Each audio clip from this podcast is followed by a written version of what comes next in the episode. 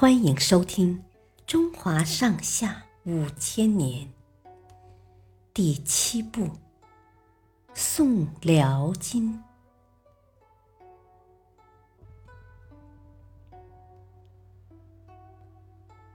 李后主亡国，宋太祖赵匡胤建立北宋后。中原地区还有北汉、吴越、后蜀、南唐、南平等割据政权。其中，占据江淮地区、以金陵（今江苏南京）为都城的南唐是一个大国，也是宋太祖的一块心病。南唐后主李煜是一个通晓音律。长于书画，喜爱歌舞和诗词的人，他的大部分精力都放在这些事情上，根本无暇顾及朝政。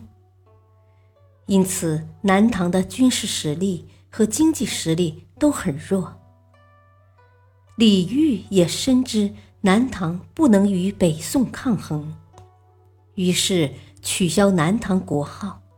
改称江南国主，并表示要向宋太祖进贡大量的金银财宝，臣服于北宋。尽管如此，宋太祖灭掉南唐的想法仍然没有消除。公元九七四年，宋太祖召李煜入朝，李煜害怕被扣留。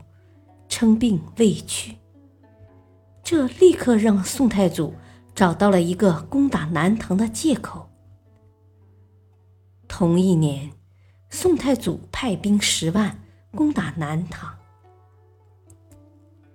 大军来袭的时候，李煜躲在金陵城内，他把统兵大权交给手下将领，自己在宫里和一批和尚。诵经讲道，也不过问军事。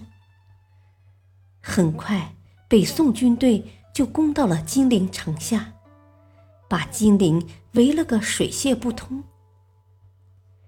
李煜这才张皇失措，找来名士徐铉去向宋太祖请和。宋太祖断然拒绝，说。天下一家，卧榻之侧，岂容他人酣睡？公元九七五年，北宋军队攻克金陵，李煜投降宋朝，做了亡国奴。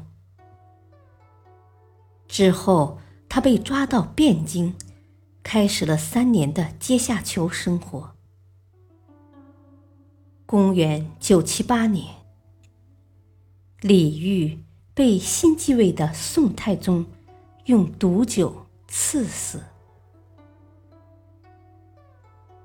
谢谢收听，再会。